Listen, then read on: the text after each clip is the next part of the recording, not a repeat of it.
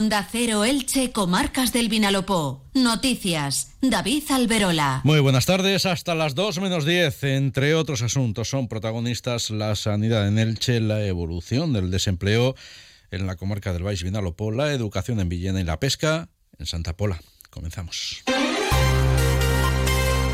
El primer apunte de hoy es para la medicina. El Hospital General Universitario de Elche ha realizado con éxito su primera cirugía para la enfermedad de Parkinson. Lo ha hecho su unidad de trastornos de movimiento, cuyos especialistas han implantado con éxito a un paciente de 68 años con esa enfermedad neurodegenerativa un sistema de estimulación cerebral profunda que mejora síntomas de la patología como el temblor o la reducción de la movilidad en aquellos periodos de tiempo en los que el tratamiento médico para esa enfermedad que sigue no ofrece resultado. Se trata de una terapia personalizada que llega a unos determinados pacientes que cumplen unos determinados requisitos y en la que mediante electrodos se estimula áreas del cerebro previamente definidas por estudios de imagen por resonancia magnética.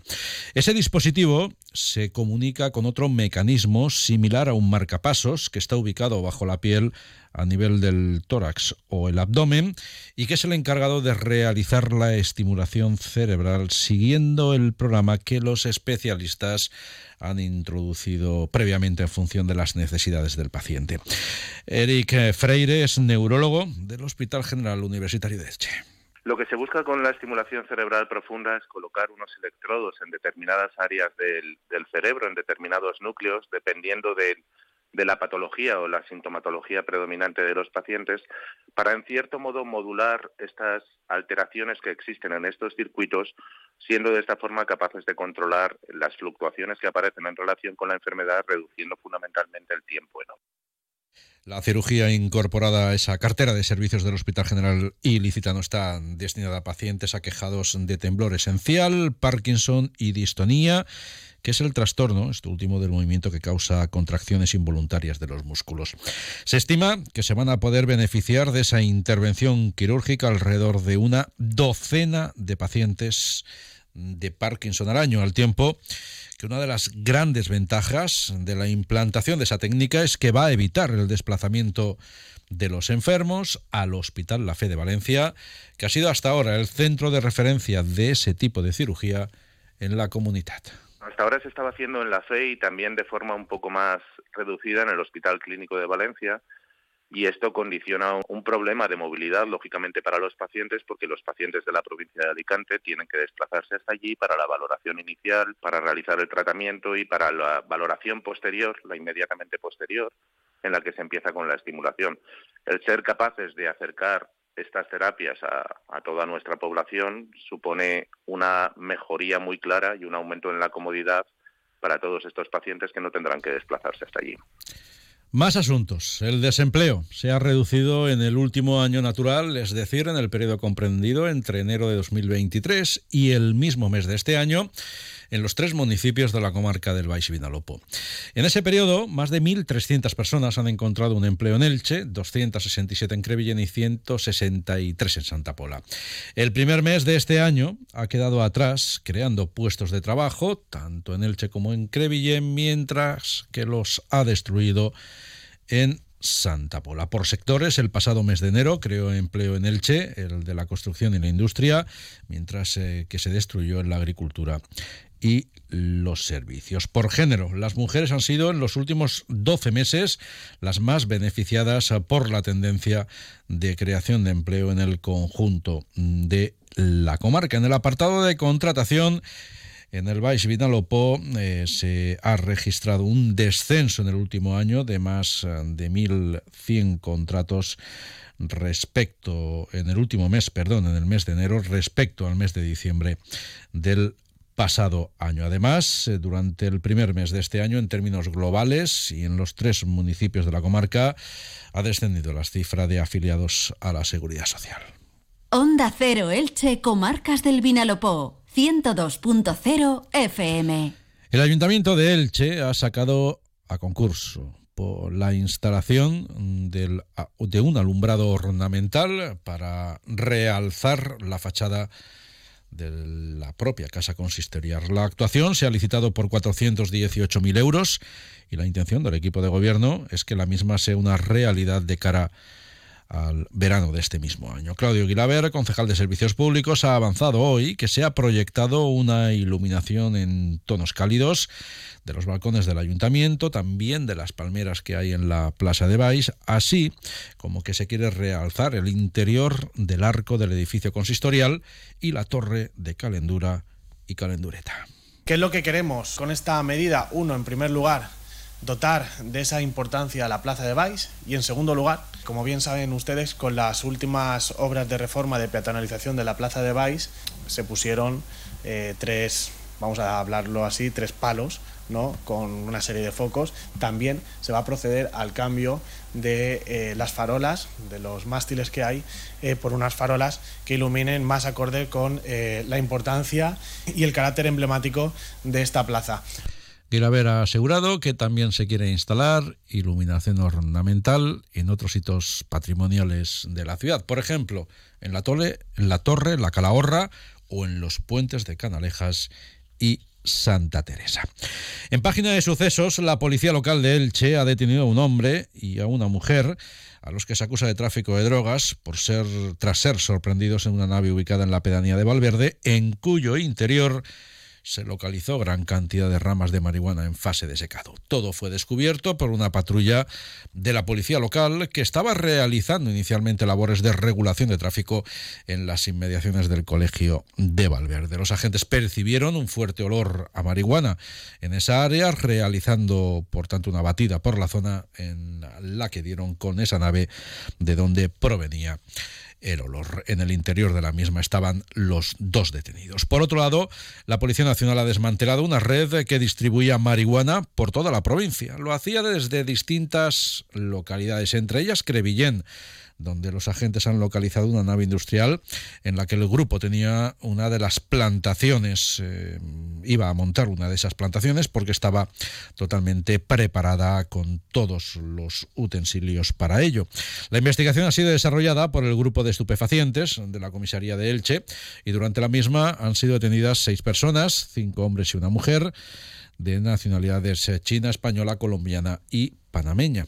El grupo estaba liderado por ciudadanos de origen chino y operaba también desde el municipio de Algorfa, en la Vega Baja, y desde Javea, al norte de la provincia. Los agentes han incautado más de 6.000 plantas de marihuana en diferentes fases de crecimiento, floración y recolección, también más de 11.200 euros en efectivo. En la nave de Crevillén se guardaba gran cantidad de material destinado al montaje de otra plantación. Nos situamos ahora en Santa Pola para destacar en primer lugar que la flota pesquera con base en su puerto solo va a poder salir a faenar este año 120 días porque así lo fija la última disposición de la Unión Europea.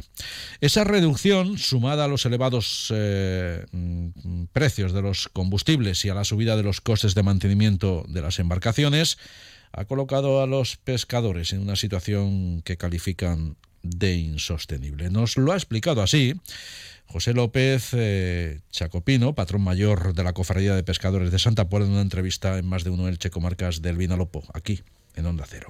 Tenemos altos costes de tema de mantenimiento, de talleres mecánicos, de gasoil, de seguro social, lo tenemos todo, lo tenemos todo tan elevado ¿eh? que nos es imposible ya mantener los días que nos han puesto, nos es imposible ya mantener una empresa, mantener una embarcación para para con este con este tipo de medidas que tenemos a día de hoy nos es imposible.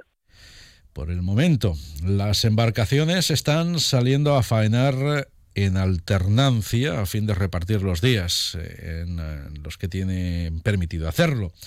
Esta, sin embargo, es solo una solución a medias. Los pescadores insisten en que ellos son los principales defensores de la protección de las especies marinas y señalan errores de los mandatarios como el hecho de que en aras a proteger a los atunes están propiciando una sobreexplotación de esa especie que está acabando con bancos enteros de otros peces como es la merluza o los pulpos. ¿Quién quiere cuidar el mar más que nosotros que comemos de ahí? Que a día de hoy tenemos un gran problema por el tema este que pusieron la restricción de la pesca de atún y entonces hay una superpoblación de, de atún eh, que esto se está devorando el mar, come merluzas, come bacalao, como cualquier banco que coge el atún, se lo carga enterito tenemos tantas tantas restricciones que esto no sé no sé dónde vamos a llegar no sé si tendremos que amarrar la flota tenemos que pasar inspecciones de los barcos ¿eh? para mantenimiento y tal cada vez nos ponen más problemas cosas incoherentes no sé dónde dónde llegaremos con esto mm. porque esto es una, una auténtica barbaridad también en Santa Pola. La Junta de Gobierno ha adjudicado la redacción del proyecto del nuevo Instituto de Gran Alacán, que una vez construido va a sustituir al actual centro provisional que ha comenzado a funcionar en este mismo curso. Sin abandonar la página de educación, el conseller de esa área ha estado este mediodía en Villena. Allí, acompañado por el director general de Infraestructuras Educativas, ha visitado el Colegio Príncipe Don Juan Manuel y ha avanzado que conjuntamente con el ayuntamiento del municipio del Alto Vinalopó se va a estudiar la posibilidad de construir un nuevo colegio que también integre a los estudiantes del Colegio Celada, que es un centro emplazado a escasos metros de distancia y que también precisa una actuación. José Antonio Roviras, conseller de Educación.